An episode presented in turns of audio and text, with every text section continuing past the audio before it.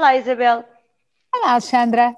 Olha, o valor de hoje, ou o número de hoje, é 1.314 euros, é o salário médio em Portugal. E eh, nós nunca sabemos. Salário bruto antes dos impostos? Não, este já é sem, sem impostos, portanto, uhum. líquido. Uhum. O salário médio, não disse mínimo, disse médio em, em, Portugal. Quanto levam para casa depois de, de pagos os impostos?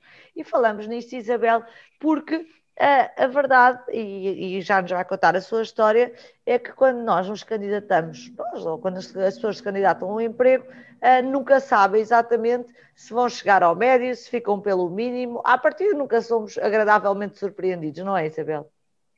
Alexandra, isto foi porque hum, um, meu, um amigo meu estrangeiro que está há pouco tempo em Portugal um, disse-me que achava tão estranho que nos anúncios, uh, nos anúncios de emprego, nos jornais, nos sites, em todo o lado, nunca vinha a referência a quanto é que aquele, quanto é que as pessoas propunham pagar por aquele emprego.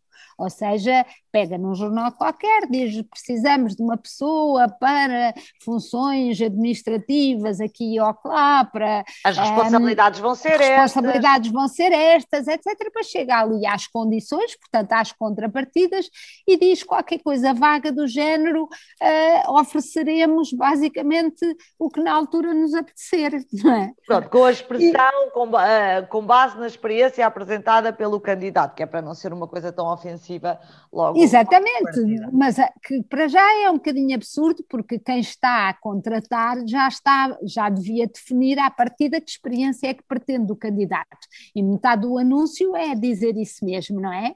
E, e depois, pode, ele dizia que hum, ele estava a falar em relação à Inglaterra, ao Reino Unido, estava a dizer que os anúncios dizem sempre uh, uh, o valor uh, que se pretende oferecer por aquele lugar, o que obviamente será eventualmente depois negociável. Entre X e X, qualquer coisa. Exatamente, mas pelo menos à partida a pessoa sabe se vale a pena todo o esforço de se candidatar àquele emprego, porque se estamos a falar sobretudo de uma pessoa que esteja num lugar já é, importante e que esteja a pensar em mudar de emprego para outro emprego, um, estar a candidatar-se a um emprego, a, a, fazer entrevistas, muitas vezes a ter que apresentar apresentações ou projetos, e depois no fim desta conversa chegar lá e dizer-lhe, olha, eu estava a pensar pagar-lhe 600 euros ou 1000 euros, quando uh, esse não é o salário à partida que a pessoa já tem no lugar onde está. E eu acho que isto nos traz a um problema que é a nossa dificuldade, e eu falo por mim, a nossa dificuldade em falar de dinheiro, Alexandra. Eu acho que fomos educados para a ideia de que, aliás, temos aquelas expressões todas, é o que não lhe fizer falta, é qualquer coisinha, temos assim umas, umas palavrinhas como se falar de dinheiro e pedir dinheiro pelo nosso trabalho e pela, fosse, não sei, uma senhora não fala de dinheiro, por exemplo, não é? Isabel, eu acho que são duas coisas. Eu também tenho uma história para a troca uh, de uma amiga que uh, foi contactada pelo, pelo Meia Dunter para uma agência em que lhe disseram o que é que iam ser as responsabilidades, ela foi à entrevista, portanto, uh, quais é que eram as responsabilidades, o que é que queriam dela, que achavam que ela era mesmo a pessoa ideal e se podiam contar com ela. E ela uh, responde: Mas uh, eu não estou a perceber qual é que é a proposta financeira uh, para eu poder decidir em cima de coisas concretas.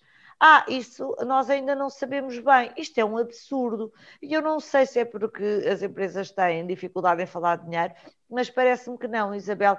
Parece-me que as empresas estão sempre na procura de o máximo de qualidade pelo mínimo de dinheiro e deixam o ónus do outro lado. Então há uma espécie de regateio pelo, pelo salário que eu acho que é absolutamente imoral. Assim como é imoral quando nós contactamos uma agência para ter ideias criativas e ehm, elas nos fazem um pitch e depois nós achamos e eu estou a dizer nós, não estou a incluir, mas eu sei que é a prática de mercado, que elas nos deviam já estar a mostrar coisas concretas para nós sabermos do que é que a pessoa é capaz. Ter ideias, Isabel, é uma coisa muito valiosa e que já vale dinheiro, uh, não é uma coisa que nós devemos dar assim ao desbarato, à espera de convencer pessoas com boas ideias e, aliás, são muitas as histórias que as ideias que se dão em entrevistas acabam por ser utilizadas sem que a pessoa seja contratada. Eu gostaria que fosse vergonha de falar em dinheiro, mas eu acho que é mais grave que isso.